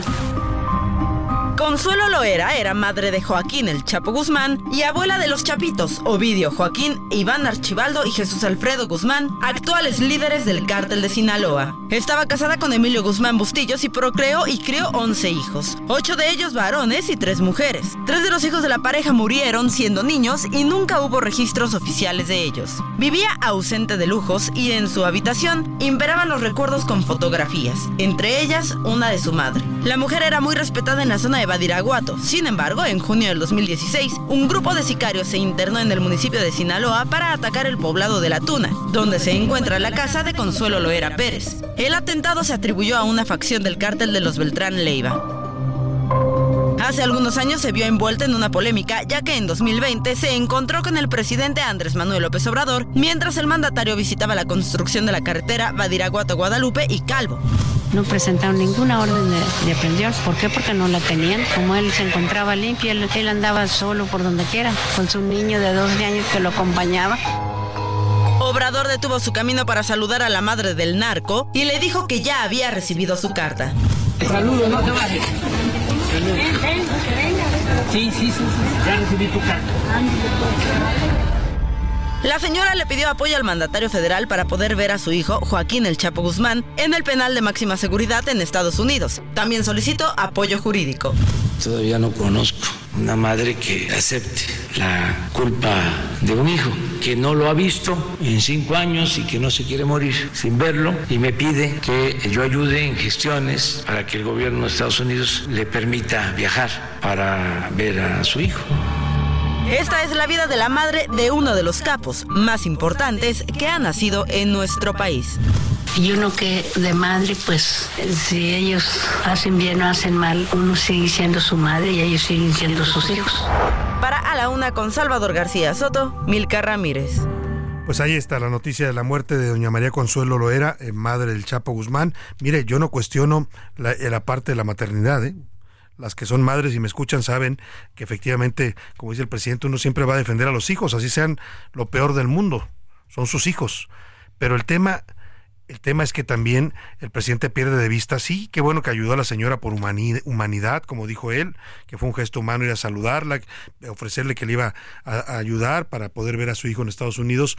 La realidad es que el presidente pierde de vista muy bien el apoyo a la señora, pero lo que pierde de vista es que el hijo, pues es un asesino, un hombre sanguinario, cruel, que envenenó a, muchas personas con la droga y que además asesinó y mató y torturó, según los testimonios que se dieron a conocer en la, en la Corte Federal de Nueva York, donde fue sentenciado algo fue sentenciado a cadena perpetua el Chapo Guzmán allá en los Estados Unidos. Así es que, pues es lo que pierde la dimensión el presidente, o será que para él no es tan grave, pues eh, eh, que los narcos se dediquen a lo que se dedican. Tal vez es eso, él ha defendido los derechos humanos de los narcos y el amor de una madre, pues eso está muy aparte.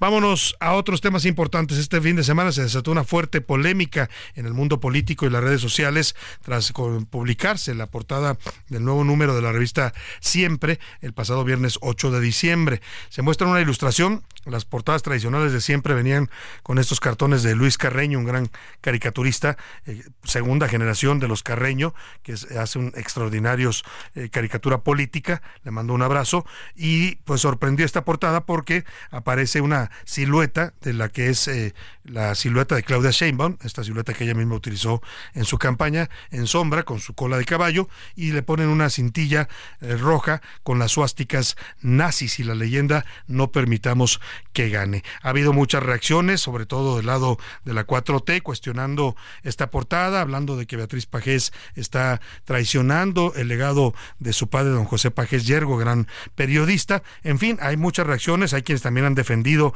la libertad de expresión de un medio como la revista Siempre y la periodista Pajés, pero para que nos dé su propia, bueno, incluso hay una reacción, se la voy a leer de una vez, eh, es la reacción de Claudia Sheinbaum, la aludida directamente en esta portada. Dice, hay una portada que es infamia y agradezco porque hoy sale un desplegado en dos periódicos nacionales que diversas personas, algunas de que ni siquiera están de acuerdo con el movimiento, pero sí se pasó esta señora con esta revista, no menciona por su nombre, con esta portada de esta revista que lleva suásticas, que es el símbolo nazi. Está en la línea telefónica y le agradezco mucho que nos tome esta llamada a la periodista y directora de la revista siempre, Beatriz Pajés. ¿Cómo estás, Beatriz? Un gusto. ¿Qué tal, Salvador? Encantada y muchas gracias por el espacio. Beatriz, pues muchas reacciones a la portada que saca la revista siempre este 8 de diciembre. ¿Cómo lo están viendo ustedes? ¿Cómo están recibiendo estos eh, comentarios del lado político y también del lado de sus lectores? Sí, gracias Salvador. Mira, lo primero que hicimos fue antes que nada, porque además también hubo extrañeza por parte de la comunidad judía en México. Y ayer precisamente lo que hicimos fue retirar la portada y publicar un texto dirigido fundamentalmente a explicarle a la comunidad judía que en ningún momento nosotros quisimos herirla, en ningún momento quisimos ofenderla, estamos totalmente conscientes de su historia, sabemos lo que arrasan y por lo tanto tienen nuestra solidaridad, nuestra admiración y respeto permanente. Ahora, por el otro lado, creo que respecto a las otras críticas que tú mencionas, me parece que no se entendió bien el significado de la portada, porque el editorial es una explicación precisamente de esa ilustración. ¿Cuál es el mensaje? El editorial, en el editorial se dice con toda claridad que este es un llamado y una advertencia a los mexicanos a que en el 2024 cuidemos de votar a favor de un proyecto político autoritario que de consolidarse en el poder podría llevarnos a México a lo que ocurrió precisamente en la Alemania nazi en la Segunda Guerra Mundial. Lo que queremos evitar ante todo es que las instituciones sigan desmantelándose, las instituciones democráticas sobre todo sigan atacándose como han venido, se han venido atacando, se venga eh, a consolidar o venga a reafirmarse un proyecto político que sabemos que lo que busca, porque así lo ha dicho tanto el presidente como la misma Claudia Sheinbaum, que es derogar esta constitución para redactar una que vaya muy de acuerdo a las necesidades y a los intereses de la cuarta transformación que tiene que ver con la concentración de poder, el fin de la división de poderes y lo que más nos importa es poner en riesgo estas libertades de las cuales hoy gozamos.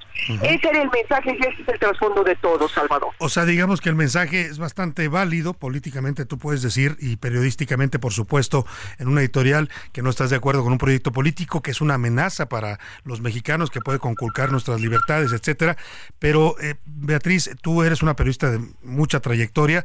Eh, esta portada, cuando tú la viste, tú la autorizas y ya me dices que la retiraste, lo entiendo perfectamente, y tus, tus disculpas a la comunidad judía, eh, pero ¿qué fue, Beatriz? ¿Un descuido, un exceso o no se valoró bien lo que se transmitía? No, no, no, yo creo que se hizo con toda conciencia, con ese mensaje que te estoy diciendo, pero obviamente, obviamente, cuando vino una protesta y un extrañamiento por parte de la comunidad judía, nosotros decidimos, en honor a esa comunidad que tanto admiramos, bajarla sobre todo porque se consideraba este extrañada. extrañada. Pero por lo demás me parece que el mensaje político es firme, se mantuvo el editorial, el editorial está tal cual publicado. Y donde el mensaje es ese, Salvador. lo que pasa es de que a mí me extraña mucho que muchos de los que ahora están protestando no, no hayan protestado y no protesten en su momento. Cuando tú ahorita acabas de entrevistar a una persona y estás diciendo, a ver, ¿cómo es posible que no el presidente de la República no se indigne ante las víctimas del crimen organizado? Bueno, ¿por qué no, por qué no tenemos esa misma sociedad? ¿Por qué esos mismos grupos que hoy eh, atacan brutalmente a la revista siempre ¿por qué no se indignan de la misma manera ante la, ante la violencia y las víctimas por un crimen organizado que goza de absoluta impunidad? ¿Por qué no ha habido esa misma indignación por la falta de apoyo al gobierno por las víctimas de Acapulco, por ejemplo. ¿Por qué? ¿Por qué? ¿Por qué? Entonces, bueno, esto, el trasfondo de esto te dice simple y sencillamente una cosa. No es que les haya es que nos hayamos extralimitado en nuestra libertad de expresión. Aquí el fondo es político electoral. Lo que les duele es que se ataque a una futura candidata a la presidencia de la República y se le exhiba como un símbolo de autoritarismo.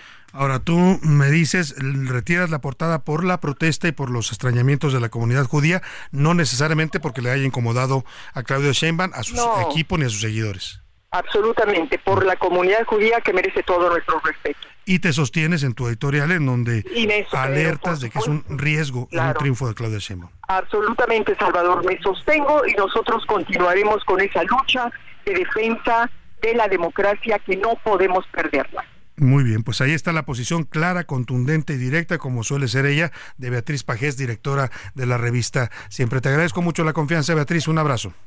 Un abrazo, Salvador. Gracias. Muchas gracias. Ahí está, pues vaya polémica la que se armó. Lo explica bien Beatriz. El mensaje era alertar sobre un riesgo de autoritarismo si hay continuidad de la 4T con Claudia Sheinbaum pero pues eh, yo creo que al final ella dice no, pues es, no, no reconoce una extralimitación, pero eh, reconoce que este símbolo de las suásticas nazi que rodea la cabeza de Claudia Sheinbaum como una especie de diadema, así se le ve en el dibujo que apareció en la portada, en el diseño de portada, pues, pues que sí fue algo que provocó o hirió susceptibilidades, en particular de la comunidad judía. Ojo, eh, Beatriz Pajés no dice que haya retirado la portada por el mensaje de Claudia Sheinbaum o por las molestias de los seguidores intelectuales de la 4T que por ahí publicaron un desplegado apoyando a Claudia Sheinbaum y cuestionando a Beatriz Pajés. Ella dice no fue por eso, ¿eh? la retiramos por las protestas de la comunidad judía. En todo caso, ahí escuchó usted, como siempre tratamos de darle en este programa, ambas posiciones. Oiga, y vamos rápidamente al INAI. ¿Qué está pasando en el INAI? José Luis, ayer renuevan una presidencia, ¿no? En medio de una pues crisis que le ha provocado la falta de nombramientos. Son cuatro comisionados, se hacen ahí de jaloneos. Me platicaron cómo estuvo el proceso para elegir al nuevo presidente del INAI. Terminó su periodo Blanca Lilia Ibarra. Eh, hubo jaloneos, no estaban de acuerdo. Tuvo que votar, eh, emitir un voto de calidad Blanca Lilia Ibarra y terminan designando a Adrián Alcalá, José Luis. Así es, Salvador. La sesión extraordinaria se llevó a cabo este sábado. Estuvieron presentes bueno, los, eh, los miembros de, de, este consejo, justamente del INAI. Y bueno, bien lo dices, que al final quedó Adrián Alcalá y va a estar justamente en el cargo del 2023 al 2026 frente a este instituto. Y bueno, tras la decisión, el nuevo presidente se comprometió a fortalecer la situación dentro del INAI. Protesto también cumplir y hacer cumplir el mandato legal, así como el código de ética, de conducta y las reglas de integridad que también aplican a este instituto.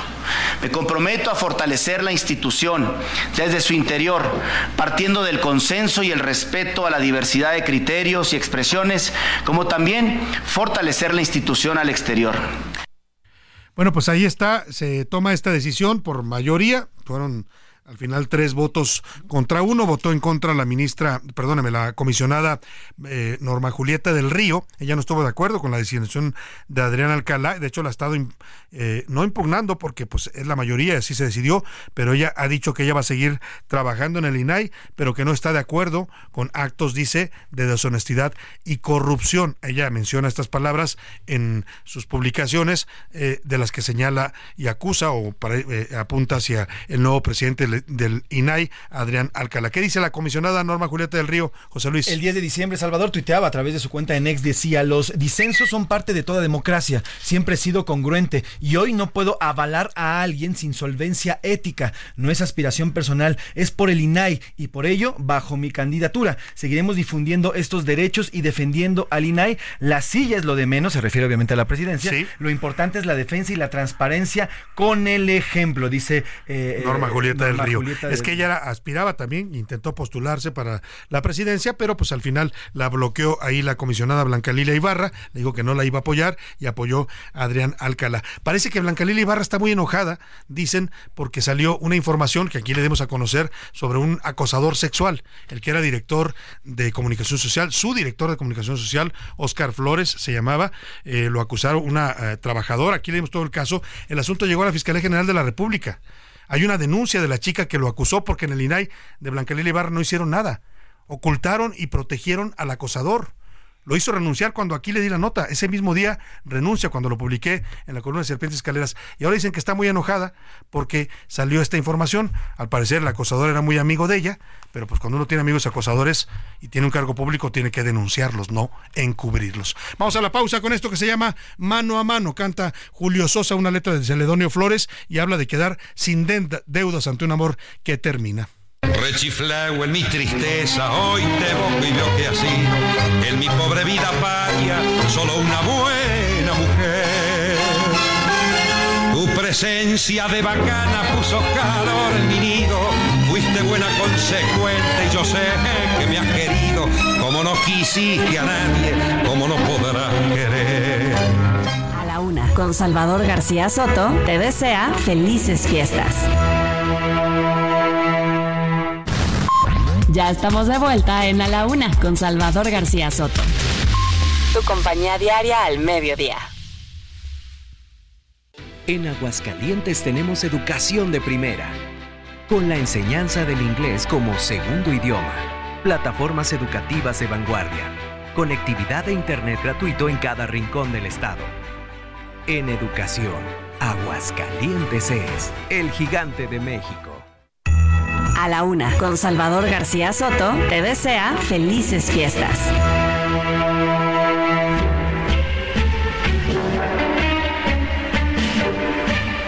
Existe una teoría que señala que la palabra tango es fruto del dialecto criollo afro-portugués. De acuerdo con el periodista Blas Matamoro, tango y tambo provienen del tam-tam o candombe utilizado en los bailes de origen africano. Y es que la expresión que se utilizaba para iniciar los bailes era toca tango o toca tambo, es decir, toca el tambor.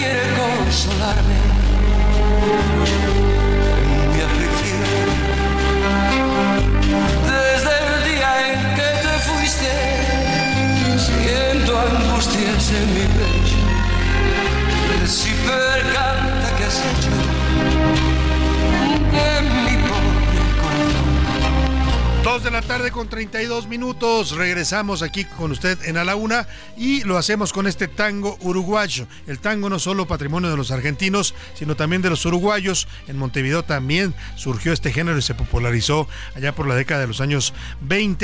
Y bueno, el tango, este tango uruguayo, este escuchamos, que escuchamos se llama La Comparsita, en la voz de Julio Iglesias, una versión de 1996 que apunta más hacia la balada, ¿eh? no está tan, tan tanguero la versión de Julio Iglesias, pero la popularizó a nivel internacional. Le decía hace un rato el tango, aunque es patrimonio sí de los argentinos y de los eh, uruguayos, también es patrimonio ya cultural de la humanidad. Escuchemos un poco más de esta comparsita con el gran Julio Iglesias y seguimos con más para usted aquí en la Una.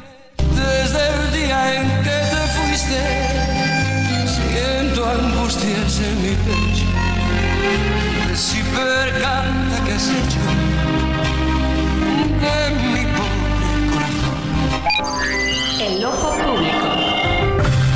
A la Una tenemos la visión de los temas que te interesan en voz de personajes de la academia, la política y la sociedad.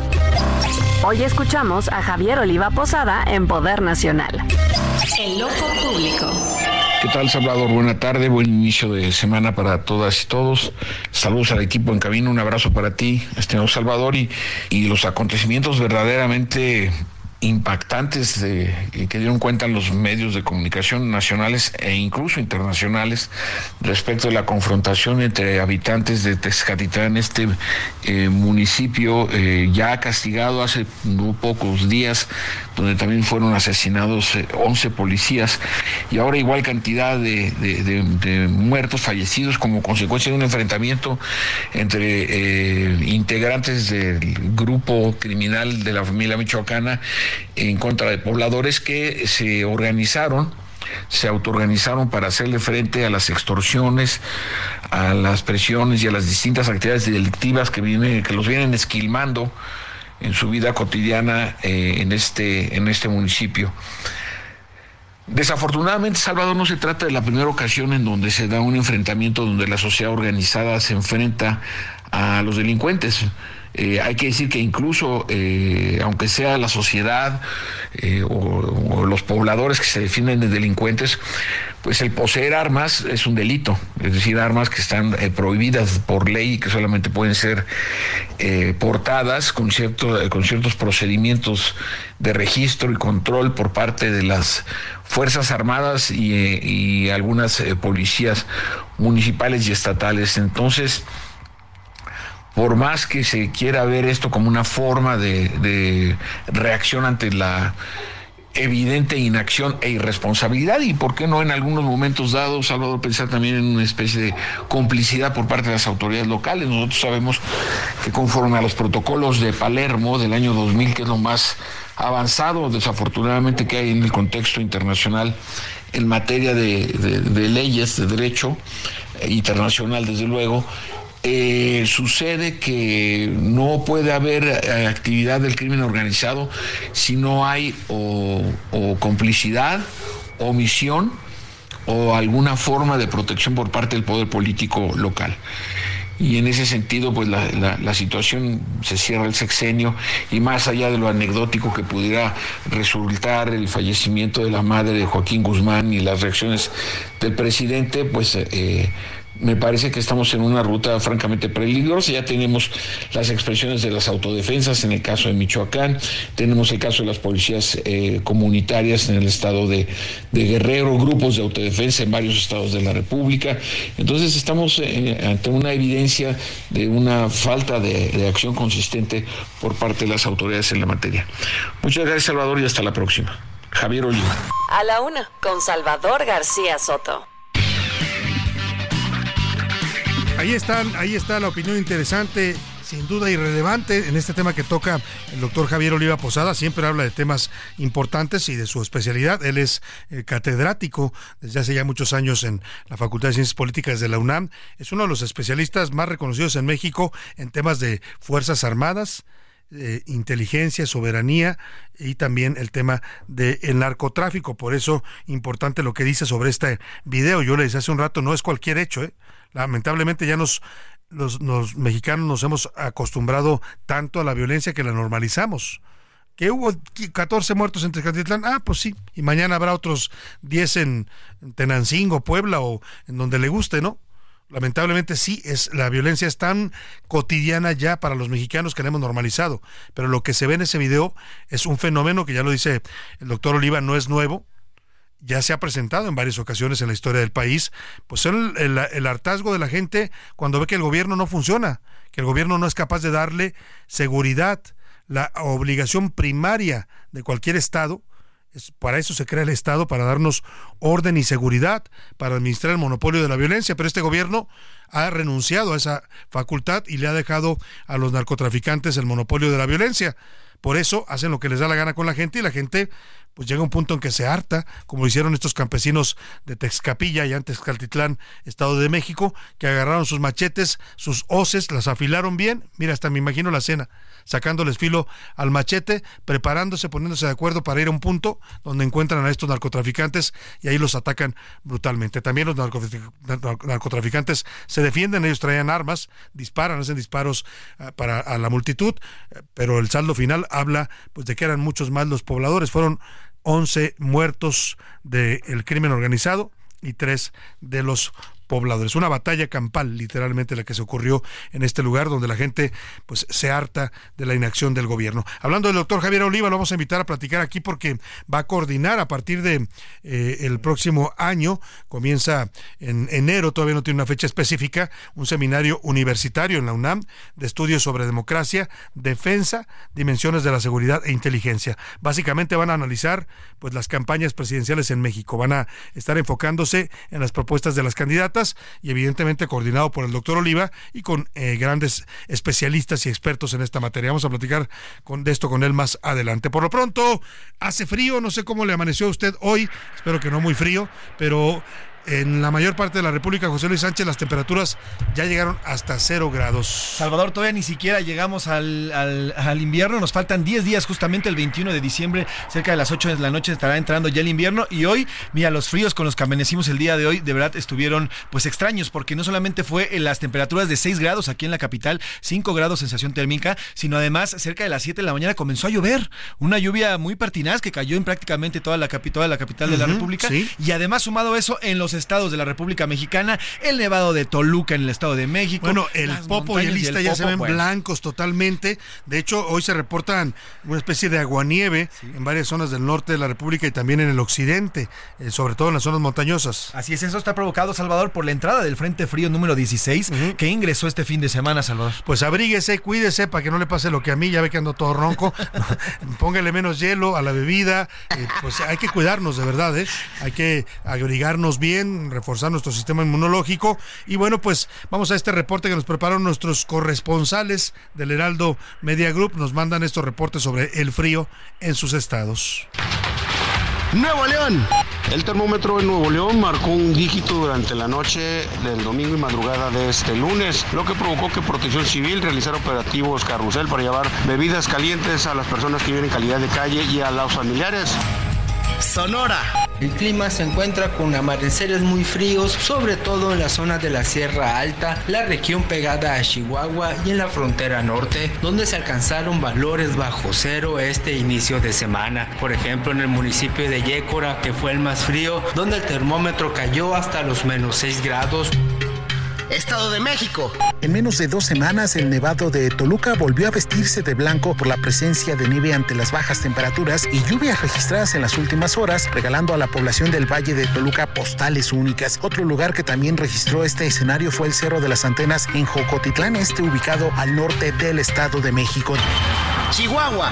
Este día, en promedio en el estado de Chihuahua, se amaneció a 3 grados centígrados, con una sensación de incluso hasta menos 3 y menos 10 grados centígrados en las regiones de la Sierra Tarahumara. Esto, pues un frente frío que está con viento y parcial humedad, pero en promedio, insisto, es de 3 grados centígrados la temperatura en la entidad. Pues ahí está, ahí está lo que está sucediendo con el clima en la mayor parte de la República. El norte, el occidente, el centro se están reportando con eh, temperaturas muy bajas. Si acaso, pues las zonas costeras, ya más pegadas a la costa, estarán todavía con menos frío, pero en el resto de la República prácticamente el frío, la nieve, la lluvia prácticamente ha llegado y se le adelantó al invierno. Así es que eso nos habla de que este va a ser un invierno muy frío. Hay que prepararse y prevenirse. Ya le decía, las recomendaciones de los expertos y de los médicos es hay que reforzar el sistema inmunológico. ¿Cómo? Consuma vitamina C, consuma eh, productos y, y, alimentos que tengan alto contenido en esta vitamina, sobre todo la, los cítricos, José Luis. Así es.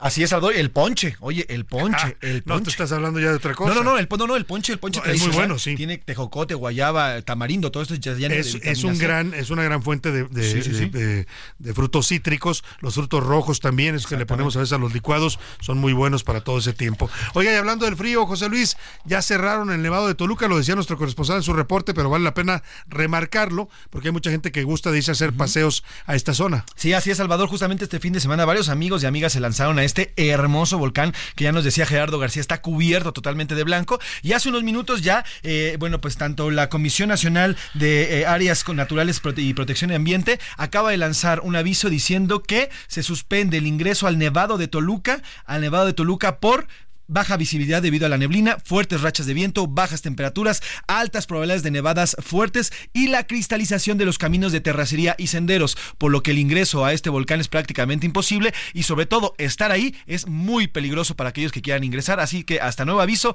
está cerrado al ingreso de los seres humanos el sí, Nevado de Toluca. Para que no se le ocurra ir a, a, ¿qué hacemos? Ah, vámonos de excursión al Nevado de Toluca, pues no, no se puede porque no está puede. cerrado ante el peligro que representa por las fuertes nevadas que están ocurriendo en esa zona.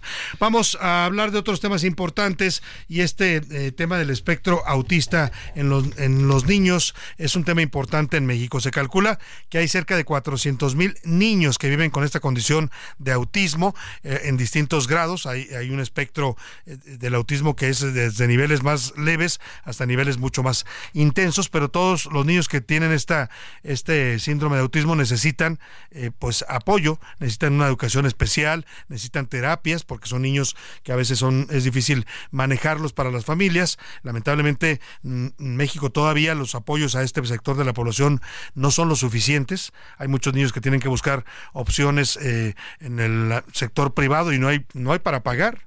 ¿No? no hay para pagar una educación especial o un, una terapia especial. Por eso es importante la labor que está haciendo el Centro de Autismo Teletón. Voy a platicar y me da mucho gusto saludar. Está ubicado en el Catepec, en el Estado de México, y en la línea telefónica está su director, Adrián Gutiérrez. Qué gusto saludarlo, Adrián. Buenas tardes. Salvador, un gusto eh, saludarte a ti y a toda tu audiencia. Buenas tardes. Gracias, una disculpa por la espera. Estaba yo emocionado con el clima y no me dijeron que ya está usted en la línea, pero bienvenido, Adrián, un gusto saludarlo. Y platíquenos, el Centro de Autismo Teletón, cómo está apoyando sobre todo a las familias y a los niños que tienen, el, eh, que tienen este espectro de autismo. Decía yo que... Eh, lamentablemente no podemos hablar de que en México esté totalmente cubierta esta, esta enfermedad. Así es. Bueno, primero, eh, buenas tardes nuevamente a ti a toda tu audiencia y precisamente me gustaría indicar ello. El autismo como tal, pues no es una enfermedad. Eh, se cataloga como tal, Salvador, como una condición de vida. Nosotros desde hace eh, casi 11 años que, que, tenemos de dar servicio al pueblo de México, ubicados aquí en Ecatepec de Morelos, Estado de México, atendemos a más de 250 familias eh, con integrantes con autismo y el, la labor que nosotros realizamos es precisamente un modelo eh, educativo terapéutico el cual permite incrementar, por supuesto, muchas de las habilidades que cualquier niña o niño requiere para un desarrollo eh, de la vida misma. Como tal, eh, nosotros en la Fundación Teletón realizamos todo un proceso ya hoy a nivel nacional en nuestros kits de diagnóstico. Uh -huh. Aquí en el Centro de Autismo Teletón somos un centro de alta especialidad donde atendemos y diagnosticamos también a niñas y niños con autismo. Y también una gran noticia es que recientemente, en semanas anteriores, inauguramos el nuevo CRIT Sinaloa, el cual también ya como tal tiene... Eh, un espacio dedicado enteramente a la atención del autismo. Qué buena noticia y qué bueno que se esté avanzando en estos tratamientos en México y gracias por la precisión de que esto no es una enfermedad, sino una condición de vida. Adrián, eh, ¿qué tipo de, terapias les dan ustedes en el, en el CAT, en el Centro de Autismo de Teletón? Entiendo que tiene que ver con habilidades que ellos necesitan para integrarse o para por lo menos socializar. Efectivamente, eh, es una terapia integral. Efectivamente, las niñas y niños que vienen con nosotros lo hacen eh, por lo menos eh, aproximadamente eh, 15 o 16 horas eh, al mes, cuando menos, repito, hay, hay niñas, niños que pueden venir hasta 25 horas eh, de manera mensual. Y precisamente lo que nosotros trabajamos en el CAP es eh, cuestiones que tienen que ver con temas sensoriales, trabajamos con terapia para cuestiones de comunicación y socialización, de igual forma trabajamos junto con las niñas, niños, adolescentes que atendemos, cuestiones conductuales propiamente, cuestiones de vida diaria, todo con un propósito y este es eh, el propósito inicial de la Fundación Teletón durante 26 años que es lograr procesos de inclusión. Y cuando hablo de inclusión regularmente nos imaginamos este proceso de inclusión educativa. Si bien es importante eh, para nosotros en Fundación Teletón este proceso es más extenso porque buscamos una inclusión en todo eh, sentido de la vida, es decir, inclusión social, inclusión educativa, inclusión laboral, por supuesto, llegado a esta edad, y el objetivo precisamente es ese, que las personas que nosotros atendemos puedan eh, pues gozar del pleno uso y ejercicio de sus derechos humanos con eh, todos los procesos de inclusión que he mencionado hace un momento. Sin duda, ese es el objetivo y esperemos que se esté logrando ya en estos más de 10 años que nos dices tiene el CAT. Te quiero preguntar también para la gente que nos escucha, Adrián, que tienen algún hijo o algún conocido que tiene un niño que tiene problemas de autismo, que no han encontrado estos apoyos. Lamentablemente el sector salud pues todavía está muy limitado para este tipo de tratamientos, si no atiende enfermedades mucho más básicas, menos estos. Pero yo te pregunto, ¿cómo puede la gente contactarlo? Cómo puede buscar apoyo del Teletón y del CAT. Bien, efectivamente eh, pueden encontrar toda la información de los 26 centros Teletón en nuestra página en internet teletón.org. Ahí está el directorio con teléfonos y correos de atención. Como platicaba hoy por hoy la fundación, pues ya a nivel nacional estamos haciendo eh, cuestiones de diagnóstico y ya hoy existimos dos centros que tenemos atención específica en programas y modelos de atención al autismo en Mazatlán, Sinaloa y aquí en Ecatepec de Morelos, Estado de México. Pues ahí hay dos opciones. En está toda la información. Ahí hay dos opciones para la gente que le quede más cerca el, Teletón de Mazatlán, el CRIT, o también este CAT que está ubicado acá en el Estado de México, ambos especializados en eh, eh, abordar el espectro de autismo en los niños. Te agradezco mucho, Javi, Adrián Gutiérrez, y te los felicito también por esta labor que realizan con estos niños que tienen esta condición de vida. Les agradecemos más a ustedes y los esperamos este próximo sábado 16 de diciembre en nuestro evento de recaudación eh, Teletón. Es este sábado 16 y pues contamos con todo su apoyo. Muchas gracias. Hay que ponerle al Teletón, ¿eh? hay que ponerle, pues apoyar lo que usted pueda porque hacen este tipo de causas niños con discapacidades, niños con eh, condiciones especiales como son los niños con síndrome o perdón, con la condición de vida el del espectro autista. Muchas gracias Adrián, un abrazo. Un fuerte abrazo de regalo. felicidades. Ahí está, pues esperemos que le vaya muy bien al Teletón este año. Por lo pronto, los curuleros de San Lázaro, ya cuando llega el Teletón es que ya estamos en el Guadalupe Reyes. Pero vamos un poquito antes porque mañana se inaugura oficialmente el puente más largo que nadie ha conocido jamás. Y ese lo creamos los mexicanos. Del 12 de diciembre al 6 de enero le llaman el puente Guadalupe Reyes y los curuleros de San Lázaro, Pepe Navarro y el maestro Enrique Canales le hicieron esta canción. Qué gran día el día de mañana, ya comienza y empieza mañana.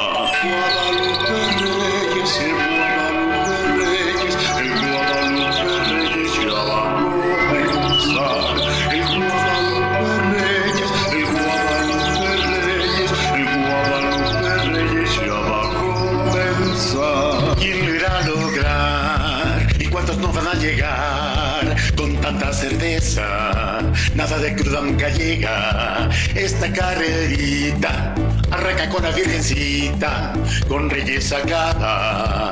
Ya te corrieron de tu casa, ¿quién lo irá a lograr? ¿Y cuántos no van a llegar con tanta cerveza? Nada de cruda nunca llega. Esta carrerita, arranca con la virgencita, con reyes sacada.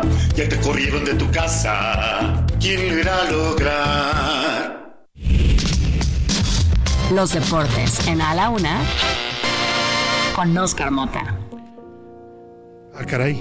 ¿Por qué recibimos con esa música al señor Motas y yo? Ah, sí. ¿Qué pasó, señor Motas? ¿Cómo son, no? ya. ¿Cómo son? Lo voy a decir, le voy a decir como me dijo el día que el día de las Chivas. Oscar, danos la noticia. ¿Cómo le fue a los Pumas ayer Vengo en el estadio del volcán? No quiero Salvador. Ya ni la burla, perdón. No, la verdad es que sí me proyecté, ¿verdad?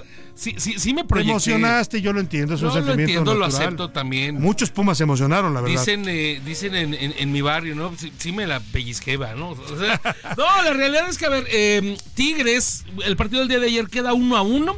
Es un global de 2 a 1. Tigres, merecidísimo, gana este eh, lugar para la final. Son los actuales campeones. Y la realidad es esa. O sea, Tigres jugando con un gran oficio. Volteaba a Robert Dante Siboldi a ver a su banca y era otro equipo titular, los que Sí. tenían en la banca. A Pumas se les acabó la galleta, se les acabó el gas. Y no lo hizo mal, digamos, para, para ir a haber estado en el volcán. Correcto. Sacó un empate, ¿no? Sí, y, y un, un 2 a 1 global, insisto. No fueron goleados, no fueron este. eh, Humillados como las chivas, dilo, Escúpelo. O como el San Luis. Como el lo del San Luis, querido Salvador. A ver, yo sí tengo una auténtica queja. A ver, para el americanismo. Pues que no se supone que son de veras muy grandotes. Sí, ¿qué pasó?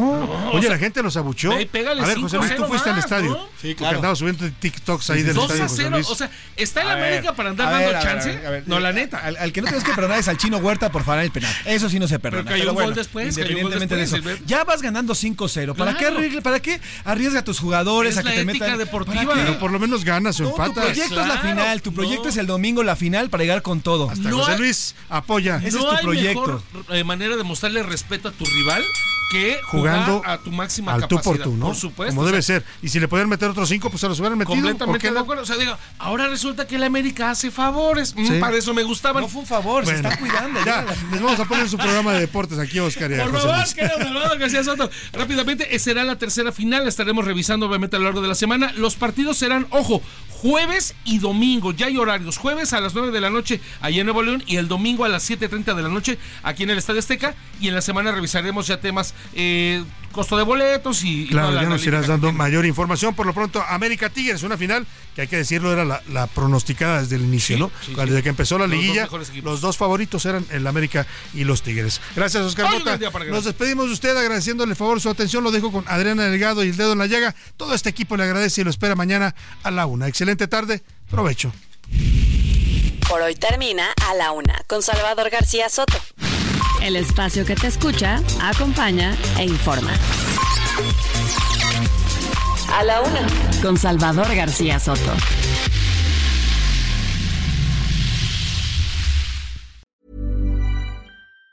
Even on a budget, quality is non-negotiable. That's why Quince is the place to score high-end essentials at 50 to 80% less than similar brands. Get your hands on buttery soft cashmere sweaters from just 60 bucks, Italian leather jackets, and so much more. And the best part about Quince, they exclusively partner with factories committed to safe, ethical, and responsible manufacturing. Elevate your style without the elevated price tag with Quince. Go to quince.com slash upgrade for free shipping and 365-day returns.